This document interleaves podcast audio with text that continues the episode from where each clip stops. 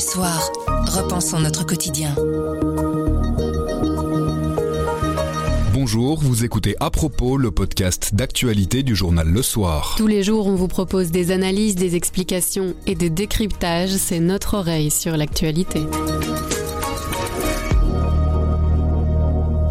C'est la fin d'un mythe. Le dessinateur Tardy a sorti le dernier volume de la série Adèle Blanc-Sec. Comment fonctionne l'indexation automatique des salaires Quand votre revenu sera-t-il indexé On vous explique ça tout de suite. Mais d'abord, le Qatar aurait tenté de pirater des journalistes qui avaient travaillé sur l'attribution de la Coupe du Monde. L'un d'entre eux témoigne. Nous sommes le mardi 8 novembre. Je m'appelle Sandrine Puissant. Je m'appelle Pierre Fagnard.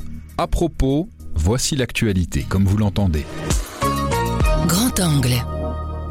À moins de deux semaines du match d'ouverture de la Coupe du Monde de football 2022, voilà une nouvelle accusation dont le Qatar se serait sans doute bien passé.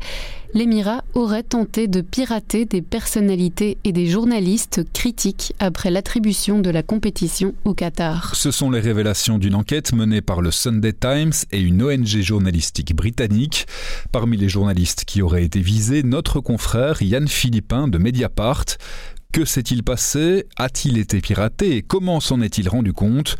Yann était de passage à Bruxelles. On en a profité pour l'inviter en studio. Bonjour Yann. Bonjour Pierre. Pour nos auditeurs qui ne sont pas des lecteurs fidèles de Mediapart, est-ce que vous pourriez vous présenter en quelques mots? Euh, Je m'appelle Yann Philippin, je suis journaliste au service des enquêtes de Mediapart, qui est justement euh, un journal en ligne français euh, réputé pour ses enquêtes. Moi, je suis spécialiste en particulier de la corruption, des affaires financières.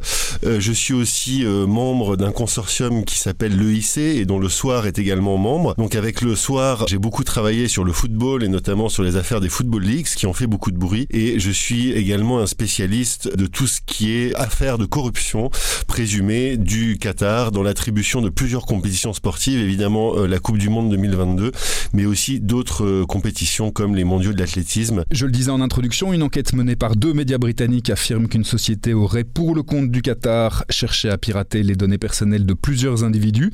Vous pouvez nous, expliquer de quoi il retourne, plus ou moins? Oui, ce sont des révélations donc, qui sont parues euh, samedi après-midi et signées donc, de deux médias britanniques qui sont le Sunday Times et The Bureau of Investigative Journalism donc, euh, de Londres et qui ont révélé en fait les activités de ce qu'ils appellent un gang de hackers indiens, donc une société indienne euh, spécialisée dans le piratage à la demande pour le compte de tout un tas de clients. Donc le, le Sunday Times et cette ONG journalistique euh, londonienne disent procuré un document confidentiel qui contient euh, la liste des cibles donc de ces hackers indiens, mais aussi ce qui est très intéressant, la liste des commanditaires. Et dans la liste de ces commanditaires, le plus gros client en fait de ces euh, hackers indiens serait un détective privé, quelqu'un qui fait de l'intelligence économique basé en Suisse. Et il se trouve que selon ces deux journaux, l'une des opérations commanditées par ce détective suisse aux hackers indiens était commandité par le Qatar. Donc il y aurait une, une, douzaine de personnes qui auraient été hackées ou en tout cas qu'on aurait tenté de hacker à la demande du Qatar, dont des personnalités bien connues. Alors il y a Michel Platini euh, qu'on ne présente plus, plusieurs journalistes d'investigation, dont moi-même. Alors je précise que selon les deux médias britanniques, la tentative qui me vise euh, aurait échoué, mais aussi des gens qui se sont montrés critiques envers le Qatar, par exemple un lobbyiste euh, londonien, mais aussi une sénatrice française et également une autrice et réalisatrice française qui avait critiqué les conditions de travail des travailleurs migrants sur les chantiers de la Coupe du Monde au Qatar. C'est quand même important de le préciser que euh, aujourd'hui le Qatar est suspecté d'avoir commandité euh, ces attaques. Ils s'en défendent. Euh, voilà, mais qui s'en défendent, euh, qu'il appartient à la justice aujourd'hui de dire si ces informations sont euh, sont vraies ou pas. Donc il faut rester prudent à ce stade. Tout ce que je peux dire aujourd'hui, c'est que j'ai bien subi euh, une tentative euh, de phishing très élaborée, que cette tentative correspond à la date qui est euh, exposée donc par les révélations euh, du Sunday Times, mais que voilà, à, à ce stade, je n'ai pas d'éléments euh, supplémentaires. Vous l'avez dit, vous faites partie des journalistes visés par cette entreprise de piraterie.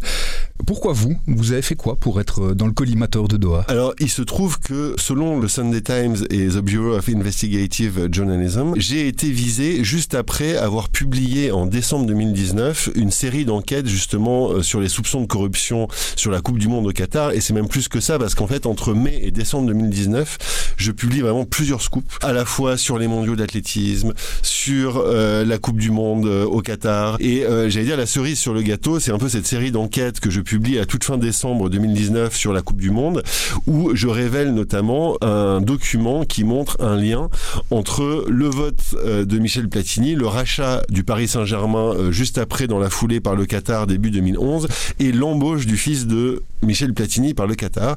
Et il se trouve que euh, la tentative de, piratage qui me vise intervient seulement euh, trois semaines plus tard. En fait, je m'étais rendu compte à l'époque de cette tentative. Comment À partir du 15 janvier 2020, euh, donc ce qui correspond encore une fois à la date qui est dans l'enquête du Sunday Times, je commence à recevoir des mails de phishing. Donc vous savez, on dit hameçonnage en, bon français. Le phishing, c'est euh, pour nos auditeurs, ce sont des emails où le pirate se fait passer pour quelqu'un d'autre pour vous envoyer du contenu qui vous incite à cliquer sur un lien. Et si vous cliquez, soit il va y avoir un virus sur votre ordinateur, soit ça va vous mener euh, vers un site internet qui se fait passer en fait pour votre boîte mail où vous êtes invité à rentrer votre identifiant et, votre mot de passe. Le but étant évidemment de, pirater les données de la cible. Et en fait, je reçois un, premier mail, une fausse notification euh, Twitter, où une ancienne eurodéputée euh, portugaise qui s'appelle euh, Anna Gomes, qui est en fait une personnalité qui soutient Rui Pinto, qui est justement la source des Football Leaks. Et je reçois donc une notification Twitter me disant que euh, Madame Gomez m'a envoyé un message privé. Donc il faut que je clique pour aller consulter le message privé sur Twitter. Et euh, en fait, il se trouve que j'étais en vacances, mhm. euh, même dans une voiture, je me souviens. Donc j'avais l'esprit un peu moins parano que d'habitude. Et machinalement, je clique sur le lien. Mais sauf que heureusement, en fait, dans la demi-seconde, je me rends compte que ça va pas. Il y a très vite une petite lumière qui s'allume dans votre tête. Ça s'allume.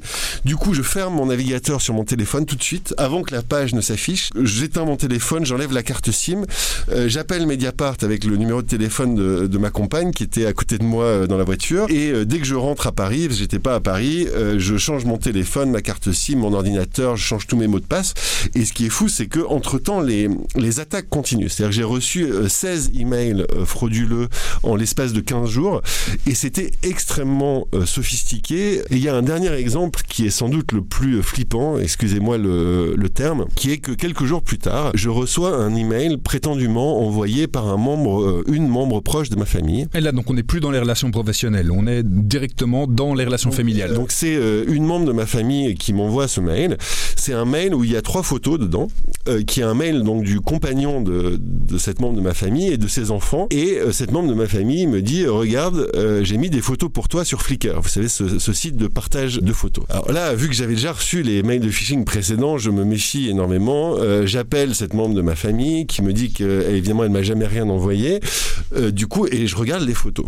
Et ces photos, moi, je m'en souvenais pas. Donc, euh, on mène l'enquête. Je vois que cette membre de ma famille, en fait, n'avait pas posté ces photos euh, sur Facebook, qui est le seul réseau social sur lequel elle est. Et euh, au bout d'un moment, elle me rappelle et elle me dit "Ça y est, Yann, j'ai trouvé." En fait, c'était le faire part de naissance d'un de ses enfants. Donc, c'est vraiment son enfant sur la photo. C'était vraiment son enfant. C'était le faire part de naissance qu'elle avait envoyé pour prévenir les proches, la famille, ses amis de la naissance de, de son enfant. Et moi, je l'ai reçu uniquement en version papier. Et donc ça ça m'a vraiment effrayé. Donc ça montre euh, à, la fois le degré de sophistication de ces hackers, de, ces pirates, à quel point ils ont euh, travaillé pour faire des mails de hameçonnage vraiment les plus crédibles possibles. Et surtout, il y a ce mystère qui demeure, qui est comment ils ont récupéré les photos de, de ce faire-part de naissance. Et j'avoue que je n'ai toujours pas la réponse à l'heure où on se parle. Il y a quelque chose qui m'interpelle quand vous racontez l'histoire comme ça, c'est que vous avez des réflexes presque d'agent secret avec des grands guillemets quand vous dites je suis étonné par cet email, tout de suite j'éteins mon téléphone, j'enlève la carte SIM, etc. C'est ça, ça vous vient d'où? Ben, Ça vient du fait que je travaille sur des dossiers euh, très sensibles et que, comme beaucoup de journalistes d'investigation, j'ai appris à devenir paranoïaque. Et là, apparemment, c'est ma paranoïa euh, qui m'a sauvé, hein, euh, en quelque sorte. Et donc, comme je pense beaucoup de journalistes d'investigation, je, suis devenu parano et j'essaye de prendre le plus de précautions possible, notamment utiliser toujours des messages cryptés, euh, l'auto-effacement de mes messages, ce qui fait que si on pirate mon téléphone, il n'y aura pas l'historique de mes conversations. Mhm. Euh, voilà, ce genre de, mesures de, précaution-là, même si euh, on sait que nulle défense n'est infaillible, mais en tout cas, j'essaye vraiment de faire au mieux euh, pour être le plus prudent et, le plus paranoïaque possible. Vous aviez déjà euh, été victime de pratiques similaires avant, en travaillant, comme vous le disiez, déjà sur d'autres sujets sensibles? Pas à ma connaissance. Et c'est quoi la suite judiciaire de cette histoire? Il y a une plainte qui a été déposée? Oui, alors ce qui est fou, c'est que à l'époque, on avait déjà quelques soupçons sur le Qatar. D'une part parce que ça faisait suite, donc comme je vous l'ai dit, à plusieurs enquêtes que j'avais publiées sur le Qatar, et par ailleurs, certains des mails de phishing que j'avais reçus faisaient référence à mon travail sur le foot, sur le Qatar, etc. Donc il y avait quand même ce soupçon. Mais évidemment, à l'époque, on n'avait euh, absolument aucune preuve. Donc d'ailleurs, on n'a rien dit, on ne pouvait absolument rien affirmer. Mais déjà à l'époque, on a déposé plainte. Donc on a Mediapart euh, et moi-même et un autre de mes collègues de Mediapart qui a lui aussi euh, reçu du hameçonnage juste après moi. donc tous les trois conjointement, on a déposé une plainte en février 2021. Il y a eu une enquête ouverte à l'époque, mais elle a été classée sans suite au mois de décembre 2021, tout simplement parce que la police police n'a pas pu remonter à la source euh, des hackers. Vous savez que, tracer les connexions Internet, c'est extrêmement compliqué, même, euh, même pour des experts. Et donc, le parquet de Paris nous a envoyé un, avis de classement au mois de décembre 2021 en disant que malheureusement, les auteurs n'avaient pas pu être identifiés, mais que s'il y avait des éléments de nouveaux, ils pourraient rouvrir l'enquête. Et donc, suite aux révélations euh, du Sunday Times et de The Bureau, Mediapart a annoncé dimanche que nous allions saisir de nouveau la justice pour demander que, que l'enquête soit rouverte. Une dernière petite chose. Ce genre de pratique, ça suscite quoi chez vous? Vous serez euh, d'autant plus prudent à l'avenir Vous risquez de vous restreindre sur certains sujets? Non, ça je vais pas me restreindre. Euh, je vais être, on va dire, euh, aussi prudent qu'à l'avenir. Sans doute plus si c'est possible, mais je sais pas si c'est possible de l'être encore plus. Et par contre, ça me restreindra pas parce que voilà, on sait que c'est une menace qui existe. mais moi, je pense qu'il faut vivre avec et surtout qu'il faut surtout pas euh, s'arrêter de travailler. Parce que quelque part, ce serait une victoire pour les gens qui, qui essayent de, de, faire ça.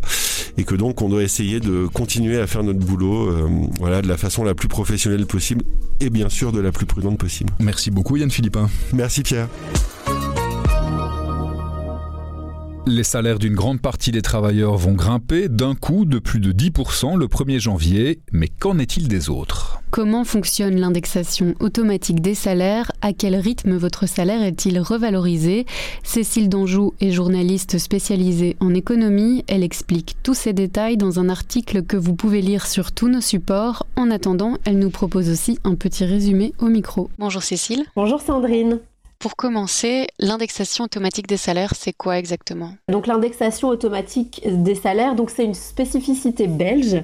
C'est un mécanisme qui permet en fait d'ajuster les revenus professionnels, donc les salaires, au coût de la vie. Quand le coût de la vie est stable, les salaires restent stables. Quand on a, comme actuellement, une période de forte inflation, eh ben les salaires vont suivre et donc vont être fortement augmentés. C'est ce que prévoit le mécanisme. Et pourquoi ça fait débat? Alors ça fait débat parce qu'aujourd'hui on est en période de forte inflation et donc on prévoit des hausses de salaire qui vont dépasser les 10%. Et cette indexation, elle est supportée par qui? Bah Par les entreprises. Et pour elles, c'est un coût énorme. Et aujourd'hui, certaines disent qu'elles ne pourront euh, tout simplement même pas l'assumer. Qui bénéficie de l'indexation automatique des salaires? Globalement, on peut dire que la grande, grande majorité euh, des travailleurs en bénéficient. Donc il y a les, fonctionnaires, ça c'est encadré par la loi, donc les fonctionnaires euh, sont automatiquement indexés. Et alors la grande partie du secteur privé euh, est aussi indexée. Pour les salariés du privé, il n'y a pas de règle générale, donc on doit vraiment regarder ce qui a été décidé au sein de chaque commission paritaire. Et alors ceux qui sont pas du tout indexés, c'est les indépendants, puisque c'est en fait eux hein, qui eux-mêmes leur euh, rémunération, leurs honoraires, donc ils font ce qu'ils veulent, donc il n'y a pas de mécanisme qui est prévu. Est-ce que les allocations sociales, comme par exemple le chômage, sont elles aussi euh, indexées automatiquement? Oui, les allocations euh, sociales sont aussi indexées, donc l'incapacité de travail, les chômeurs, les pensions, etc. Tout ça est aussi indexé, suit l'inflation. Comment ça fonctionne en fait ce mécanisme d'indexation automatique des salaires? En gros, on peut distinguer deux grandes méthodes, deux grandes façons d'indexer. Alors la première, qui concerne le secteur privé, et notamment la fameuse commission paritaire 200, donc qui concerne énormément, énormément de travailleurs, c'est 500 000 travailleurs. On définit un moment, donc on va dire le 1er janvier, on indexe. Le 1er juillet, on indexe. Ou alors même quatre fois par an. Par exemple, dans le secteur de la construction, c'est en début de trimestre. Le moment venu, on regarde où en est l'inflation et bam, on indexe automatiquement sur le niveau de l'inflation au moment venu. Au 1er janvier, on va regarder où en est l'inflation, on sera à peu près à 10-11%, et donc à ce moment-là, on indexe de 10-11% les salaires bruts. La deuxième grande méthode, c'est une indexation petit à petit. Donc là, on définit un seuil, l'indice pivot, et à chaque fois qu'il est dépassé de 2%, on va indexer de 2%. Et cette année, par exemple, on va avoir, parce qu'il y en a encore qui vont arriver, 5 dépassements de l'indice pivot. Donc 5 fois les, salaires vont être indexés. Et ça, ça concerne aussi un gros contingent de travailleurs puisque c'est tous les fonctionnaires qui sont euh, régis par cette euh, méthode. Alors entre ces deux systèmes, est-ce qu'il y en a un qui est plus avantageux que l'autre? Si on prend une année, au niveau du montant euh, du salaire qui est indexé, on arrive plus ou moins à la même chose. C'est des petites différences qui vont dépendre des formules mathématiques, mais globalement, on va être à autour de 10-11%, que ce soit si on est allé petit à petit, donc euh, via les 2%, ou si on, indexe d'un coup.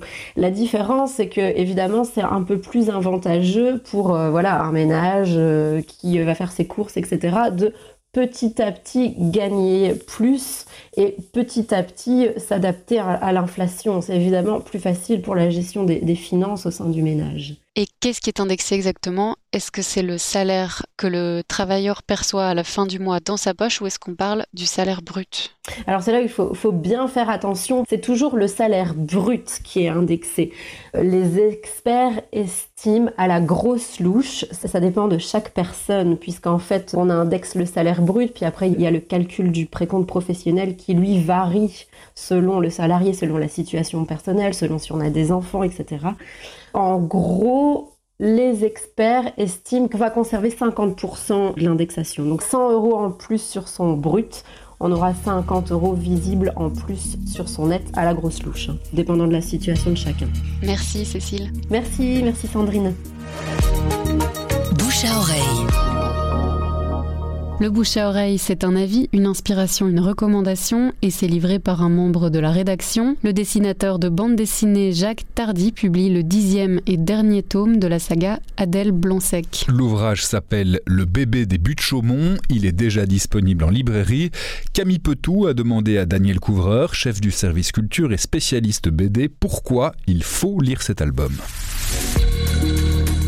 C'est un des événements de l'année, on peut le dire, si pas du siècle, en bande dessinée, c'est-à-dire la fin des aventures d'Adèle Blanc-Sec. Alors pourquoi c'est un événement? Parce qu'il est rare, même rarissime aujourd'hui, qu'un auteur décide de mettre fin de son vivant à une série. Euh, une série à succès, bien entendu. Adèle Blanc-Sec, ça commence en 1976, donc euh, il y a presque un demi-siècle, et donc c'est une héroïne qui a même été portée à l'écran par Luc Besson. Elle n'a que 10 albums, parce que le dixième qui sort maintenant sera donc le dernier. Et Jacques Tardy estime que les feuilletons, c'est une, les séries de bande dessinée sont toujours euh, des feuilletons, pour garder leur saveur doivent connaître une fin. Et il n'aime pas les reprises, il trouve que c'est mou de l'imaginaire, pour reprendre sa propre expression, un peu comme Hergé l'avait fait avec Tintin, il ne veut pas qu'Adèle continue, et il a donc euh, écrit à la fin de ce nouvel album, Ainsi s'achève pour toujours les aventures extraordinaires d'Adèle Blanc-Sec. Gare aux faussaires qui seraient tentés d'y donner suite. Donc c'est on ne peut plus clair. Ce dernier tome, évidemment, on est impatient de savoir justement comment vont se conclure euh, ces aventures. Et alors, euh, on passe en revue une galerie de personnages, pour le coup tous aussi extraordinaires ou surréalistes les uns que les autres, qu'on a rencontrés ou croisés au cours évidemment des neuf tomes précédents. On n'aura pas droit à ce qu'on appelle une fin classique, c'est ça qui est fort agréable d'ailleurs, parce que rien ne peut être classique dans les aventures d'Adèle qui euh, est un personnage qui d'abord au départ raconte ses propres histoires, donc elle tape à, la machine les propres histoires qu'on est en train de lire, comme le démon de la tour Eiffel ou Adèle et la bête, pour citer ces deux titres-là. Par ailleurs, elle est même morte. Elle est déjà morte dans un épisode précédent, mais elle a été ramenée à la vie. Et elle a aussi été clonée par un certain docteur Chou. Donc, euh, je vais passer tous les détails de la saga Adèle parce que là, on, on serait parti pour une heure. Mais ceci pour dire qu'il y a énormément de rebondissements et de péripéties traditionnellement dans ces aventures et on n'y coupe pas ici non plus. Alors, ce qui est intéressant, c'est que il y a plein de thèmes thèmes d'actualité qui apparaissent en filigrane dans cette histoire. Pour en citer quelques-uns, les épidémies, le végétarisme, le danger des trottinettes électriques, même si on est en 1900, elles ne sont pas encore électriques, c'est des trottinettes tout court, mais ça rappelle les trottinettes électriques d'aujourd'hui. L'académisme de la langue, Jacques Tardy est quelqu'un qui adore la saveur du langage, les argots, etc. Et donc euh, pour lui, la langue française défendue par l'Académie, mais c'est un exemple du côté poussiéreux que peut avoir parfois euh, la République française.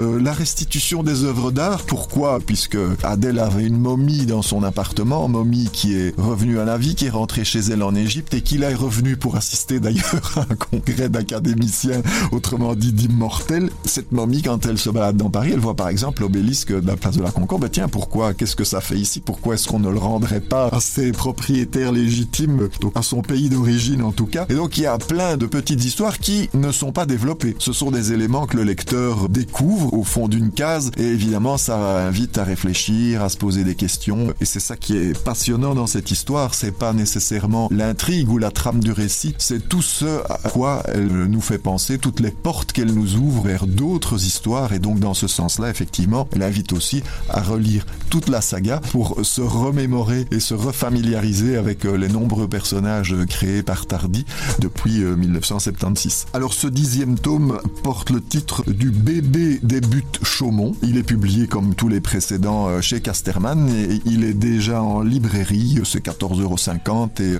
64 pages.